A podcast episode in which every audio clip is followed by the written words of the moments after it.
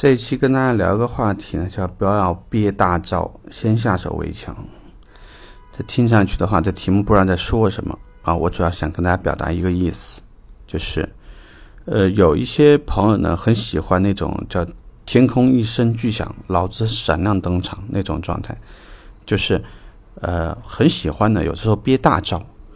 例如说，我这车呢一号就能交，哎，我就要把它拖到七号。我为什么把它拖到七号呢？因为我要，我想一天，我想看看我一天能交几台车。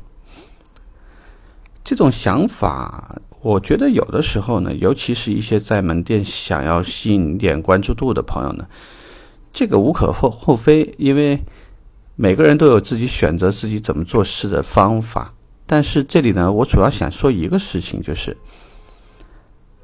很多事情在销售经理而言的话，他是要有一个全局掌控的。当一台车可交，但是又没有交的时候呢，在他心中，毕竟讲呢，他就挂在那个地方有个大大的问号，也会想知道到底出了什么问题。没有人会关心你脑袋里都在想的这些东西。如果你七号憋大招，那么六号之前是不是有可能你就会零交车？那这个时候。如果整个团队都跑起来了，而你没跑起来，虽然你信誓旦旦的去讲啊，我一定可以交车。七号如果客户出差了怎么办？七号如果客户呢又突然资金上出了状况怎么办？如果五号刚好客户看中一套房，这套房的价格特别好怎么办？或者说，真的遇上我遇上的情况，因为太多种了。呃，也会有客户家里家人身体突然有问题，要做手术啊，要去外地啊，什么什么，然后导致这个车也没有提。所以呢，就是作为销售的人员，控制好节奏，不仅仅是展厅经理、销售经理要做的事情，其实也是你要做的事情。因为你一旦方寸大乱，你并不一定能保证后期有好的潜客资源在等你。所以呢，过了这村儿。不一定有人在下村等你，你等着有可能是什么人都等不来了。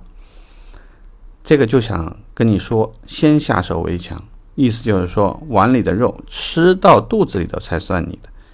所以不要过于自信的去想去编一些大招啊，或者想让所有的人知道某某某今天一口气交好几台车了，真有面儿。因为你想一下，有几个问题呢？一个问题，憋大招的时候，如果你人品不够好，没有同事帮忙。你一个人能对付那么多事吗？第二，如果有些客户取车的时候带了好几个朋友，大肆的进行一些干扰，或者现场呢还有几个客户互相通一下对方购车的价格政策，你会不会非常被动？所以按我们以前的原则，很多时候，尤其同一车型，尽量不要同一天交车，因为也是为了这个，甚至你再管得严一点。上牌专员上牌的时候，都尽可能不要同一个时间两台同一型号的车出现，因为不交流是不可能的。所以在这里呢，跟大家确明确的说呢，就是手上有订单，一号一放闸，立马就交，赶紧交。这样呢有几个好处，这个和车展订车是一个道理，你可以把这个想法放在车展上去考虑。就是别老想着一口气定那个什么八台十台车，即使定下来，它的价格也不会好。最重要一点呢，细水长流。还有一点，第一时间见血，就像我们就像战士啊，只有你拿下第一颗人头的时候呢，其实你的状态才会很好。所以在销售的时候，你把第一个订单赶紧转化成交车这件事情，能够鼓舞你的士气。所以在之前，我们很多同事的做法呢，就是每三天必须交一台车，无论如何都要逼自己去交一台车。这样呢，一个月十台车，你还算妥妥的。如果有些人积极性高一点，甚至给自己逼到一到两天一定要交一台，那么他每个月的收入呢都很 OK。我跟你说一个很题外的话，比如说，我现在呢这个月能交十台车，任务给我八台。会不会有可能到下半个月，明明有一两台车可以交，而我不交呢？为什么不交？有可能那两台车是裸车，也许那两台车的精品特别低，也许那两台车没做按揭，他把我整个数据都拉下来了。